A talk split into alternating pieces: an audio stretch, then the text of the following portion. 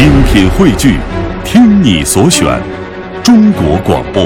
radio.dot.cn，。各大应用市场均可下载。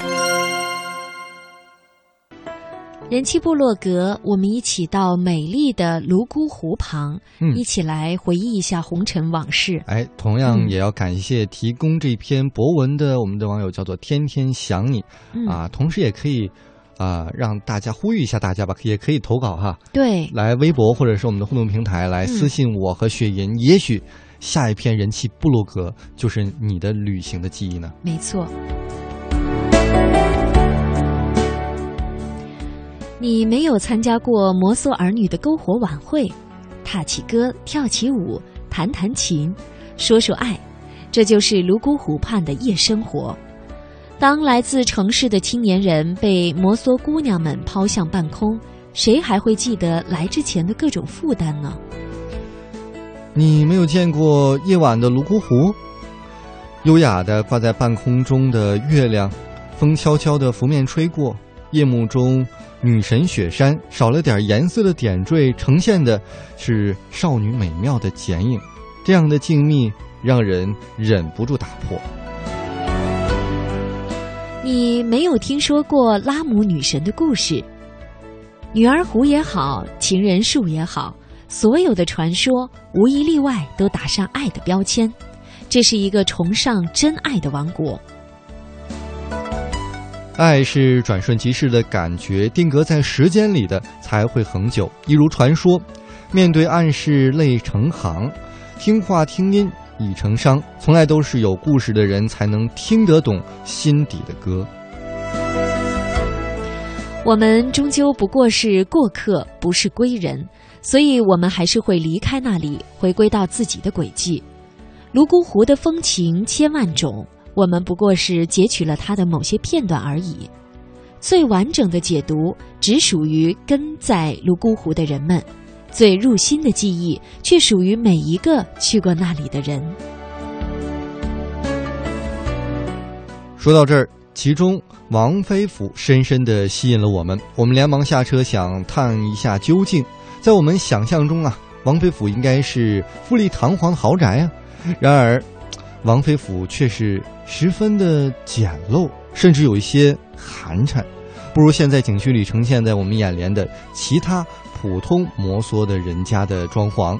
如果不是在路边挂出了一个木质的招牌，上面写着“末代王妃府”，院内楼上书写着一道“王妃府”的匾额，还真以为这是要拆除的一个平房。那这是王妃府吗？简直同我们的想象相差甚远。从王妃府的简介和刘师傅那里，我们了解到王妃的一些简单的情况。萧淑明是土司夫人，被称作摩梭女王的最后一位。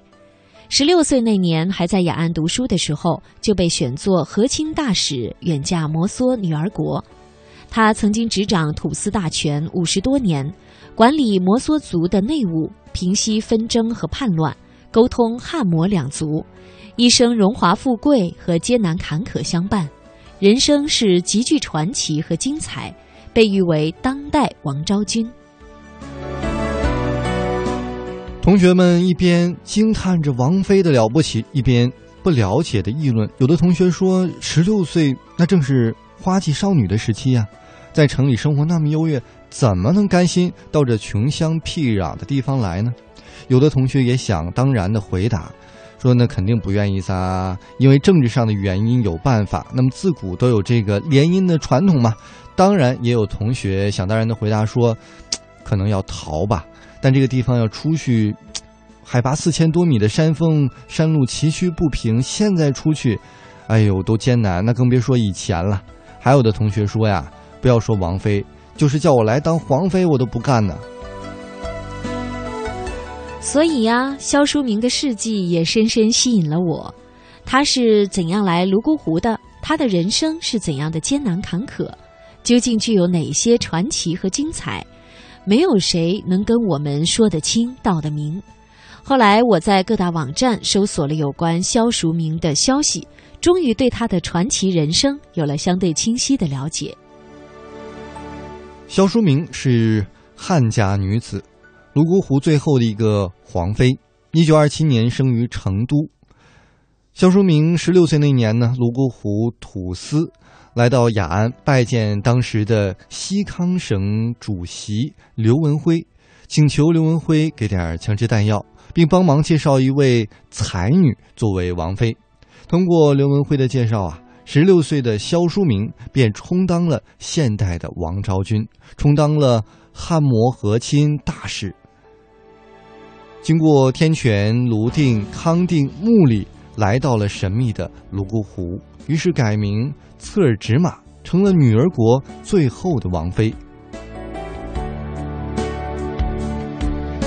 在泸沽湖，他掌管土司大印，管理摩梭内务，建学校、传汉文、平土匪，为民族团结贡献了青春。红衣白裙，胯下青马，左毛瑟。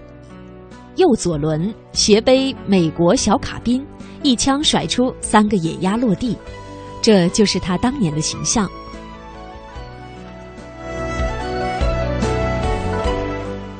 王菲的一生经历着荣华富贵与落魄贫寒，所遇的两儿两女都在泸沽湖走婚务农，过着与平民无异的宁静的生活。在零八年，老人突发疾病去世，享年八十一岁。当年的十一月九号，按照摩梭人的习俗，家人对他进行了火葬。遵照着老人的遗属，他的骨灰被安放在泸沽湖的王妃岛上。其实，我觉得传奇的人生可能就像他一样吧。无论怎样，也许他不在了，但是他的故事，他的微笑，将永远的留在人们的心中。